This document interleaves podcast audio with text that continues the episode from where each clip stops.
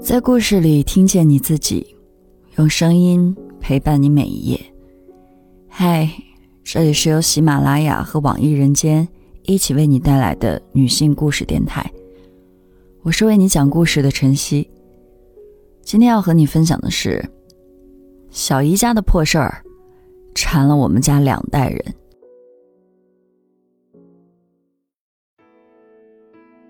二零一八年的一天，我正躺在床上刷微信，小姨在亲人群里喊话：“我又犯病了，你们谁有时间过来啊？”我的脑袋嗡一声胀得老大，赶紧私聊亲戚们先别回应，装没看见。小姨年轻时得过肺结核，一再复发，导致肺功能极差。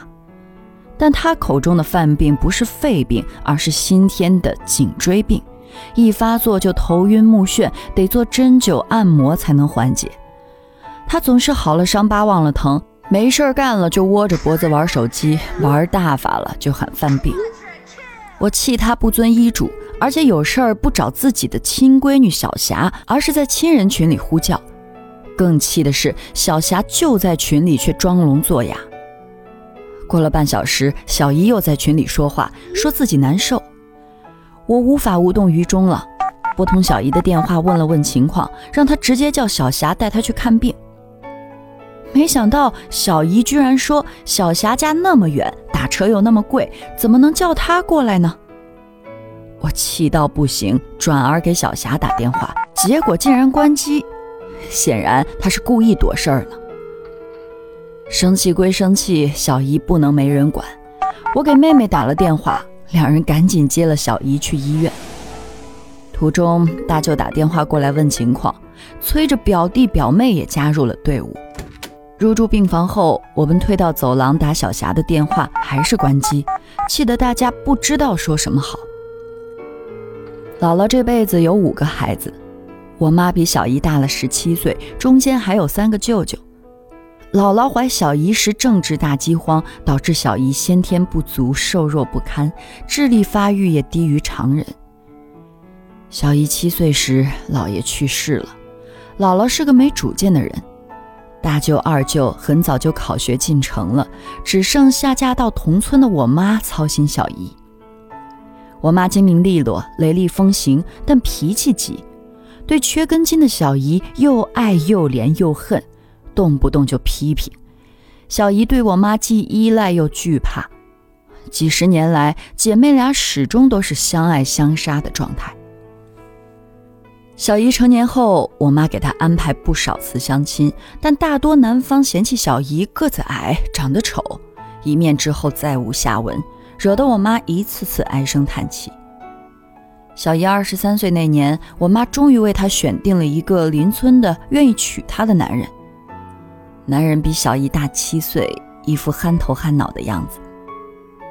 谈婚论嫁时，我妈亲自去了邻村一趟，见准妹夫住的土坯房实在不像话，就和村干部交涉，把大队仓库低价赊下来，简单修整了一下，好歹有个砖瓦房做了婚房。婚后，小姨背着三千多元的买房债，又赶上了灾年，入不敷出，非常穷困。但姨父对她呵护有加，日子过得还算舒心。那时我妈常派我骑车去给小姨送东西，姥姥手头有大舅、二舅孝敬的钱，每次小姨回娘家，姥姥就偷偷把钱给她。因为这事儿，舅妈们跑到我家来告状，又和舅舅们吵。为了帮助小姨，真是家家都不消停。但就是这样。小姨还是因为营养不良染上了肺结核，治病的同时还发现怀孕了。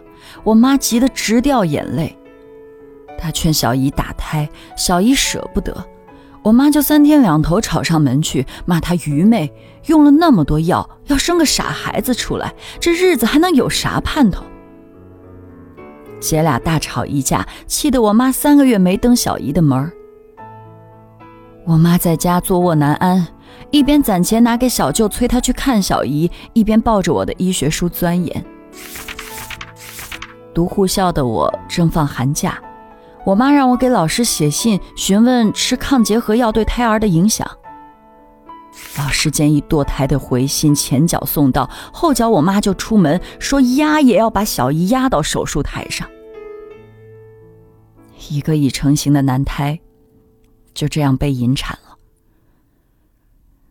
两年后，肺结核痊愈的小姨生下了小霞，哮喘却越发的严重。那时小姨很迷信，坚信生男孩能带病的说法，说要再生个男孩。我妈知道后，杀上门骂小姨不为自己身体着想。虽然小姨放弃了生二胎，但我妈的口不择言也伤害了小姨两口子。小姨夫打小对小霞说：“你大姨从来就瞧不起咱们。穷人家养出富二代是现在比较时髦的说辞，我却在三十年前就见识过。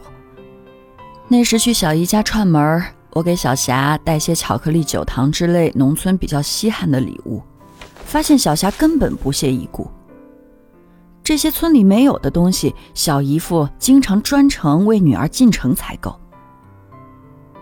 后来我成家生子，与小姨的联系不多，主要是从我妈口中了解他们家的情况，比如听说小姨瞎治病，听信广告乱花钱，养个孩子也惯得不成样子。学习不行，还好吃懒做。小霞十六岁就辍学了，进城住进大舅家。大舅托人让她在厂里当临时工，没干几天就叫苦不肯再去。去大舅朋友的公司当出纳，他竟趁职务之便偷钱。大舅大骂他一顿，把他轰出了家门。小姨带着小霞来找我，我本想让小霞当卫生员。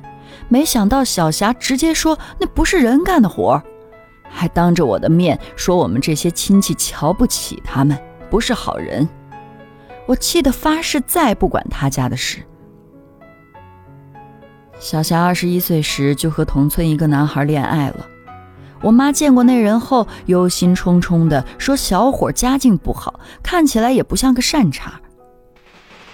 一年后。小霞嫁给了那个男孩，跟公婆和小姑子挤在一个屋檐下过日子。次年，我买了套房，把爸妈接进城来。春节时，我们几家人商量好去乡下给小姨拜年，小姨惊喜万分，摆了一大堆瓜子、花生给我们吃，又下厨做饭。闻讯赶来的小霞也表现得前嫌尽释，一面跟我聊家常，一面让他妈多做几个菜。让老公多搬两件啤酒。饭桌上，小姨眉开眼笑地说：“债都还清了，女儿也该嫁出门了，剩下的就是享福了。”临走时，喝得走路都不稳的小姨夫执意要送我们到大门口，反复叮嘱明年再来。谁也没想到，那竟是我们跟小姨夫的最后一面。一个月后，我们接到了小姨夫去世的噩耗。备更时节，小姨夫前一秒还在搬化肥，后一秒就倒在了化肥堆里，怎么叫也叫不醒。在被送往医院的路上，他停止了呼吸，诊断结果是脑干出血。一众亲戚急急赶去奔丧，小姨见了我们就开始嚎啕大哭。送葬归来，我妈不停的跟我们念叨小姨的苦日子来了。给小姨夫烧完三七，小姨被我妈接了过来，打算让她住一段时间。可小姨没待几天就要回去，赶上农忙，她惦记给下田的女儿女婿做饭。那时，小霞两口子住到了小姨家，理所当然的耕种了她和小姨夫名下的地。我妈说，那点土地是小姨安身立命的指望，要是租给外人种的话，一年能进账近两万块呢。小霞虽不是外人，但怎么也得给几千零花钱吧。但小姨并没有明确说他们没给钱。入冬后，小姨再来，我妈刨根问底打探小霞卖粮后给了她多少钱。小姨说，给了一点儿。再问是多少，小姨死活不肯说。说够花就行了，可转头却朝我借钱，还叮嘱我千万保密。说小霞家底子薄，又怀孕了，哪有钱给她？我妈那脾气，知道了又得生气。两年后的一天，我妈忽然来电话，说让我快点过去。我一进门就看见平辈的兄弟姐妹都聚全了。我妈流着眼泪说要我们跟着她去找小霞算账。我们吓得面面相觑，安抚我妈，让她慢慢说是怎么回事儿。原来小区里有个老姐妹的亲戚跟小姨同村，我妈跟人家打听小姨的情况，对方告诉她小姨被女婿打的手臂骨折了，前两天刚出院。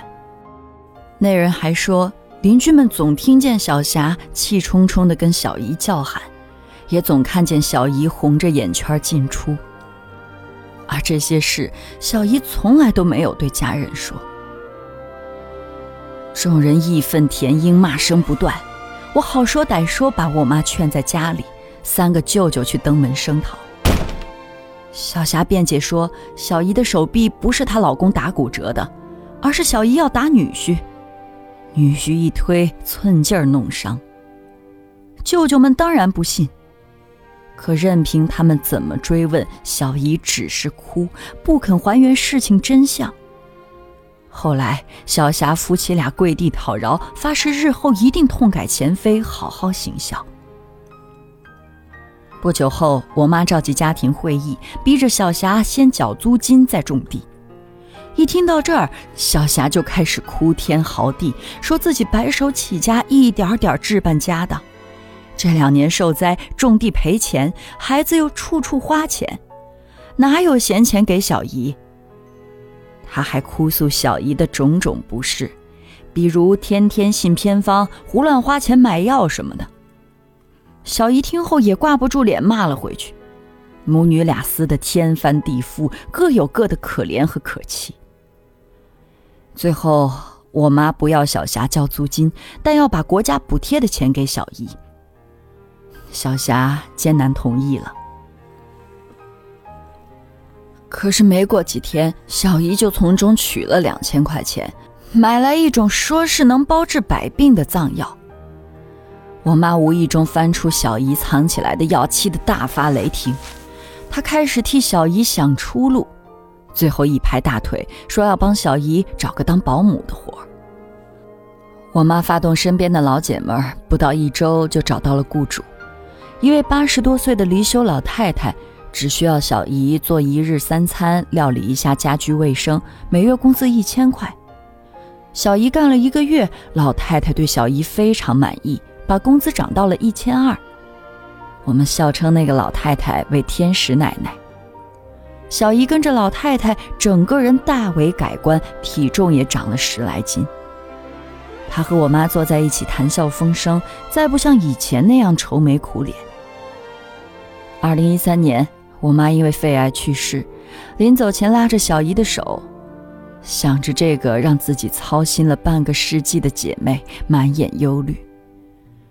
我妈下葬那天，小姨抚着棺材，哭得撕心裂肺。没多久，小姨开始咳嗽低烧。我把她接过来输液，可是，一连多天也不见好转。我开始警觉，难道肺结核发作了？一查，果然如此。我给小霞打电话，让她赶紧带小姨住院。小霞这一次表现的无可挑剔，跑前跑后陪护照料，但也收走了小姨的种地补贴卡和工资存折。医生怀疑小姨吃了含有激素的保健品，才导致复发。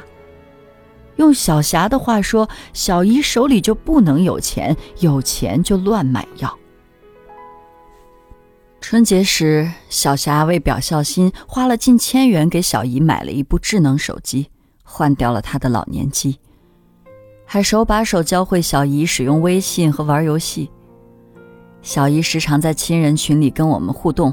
同时也迷上了玩游戏，日子越发有滋有味了。可不到半年，小姨开始眩晕，去医院检查，确诊是颈椎病。第一次住院，小霞当着其他病友的面没收了小姨的手机。小姨倔劲儿又上来了，从老太太手里预支工资，又买了一部智能手机。小霞做的也很绝，小姨再犯颈椎病，不仅不给掏治疗费，后来干脆连面都不露。小姨一犯病就在微信群里呼叫，大家有求必应，助长了小霞放任不管的嚣张气焰。可万万没想到，在我要求小姨找小霞时，小姨脱口而出的竟是心疼女儿的话。后来我们千呼万唤，把小霞叫到了小姨床前，逼着舅舅们出面同她说道说道。一番哭哭喊喊的互撕后，母女俩达成了口头协议：小姨治病，小霞得尽女儿的义务出钱出力；治好了病，小姨也要听女儿的话。遵从医嘱，不玩手机。小姨出院那天正逢母亲节，别人在朋友圈里晒鲜花的时候，小霞晒出了一番感慨：人生有个好妈妈是多么的重要啊！我气急了，立刻跟了条评论：人生有个好女儿更加重要。小霞删除了那条状态，又发了一条。你当你是根葱，谁又拿你炝锅？我怔了半天，才开始反思自己的不自量，为这生动的比喻哑然失笑。今天的故事就分享到这儿，感谢你的收听，欢迎在音频下方留下你的感受和故事，与千万姐妹共同成长，幸福相随。我是晨曦，下期见。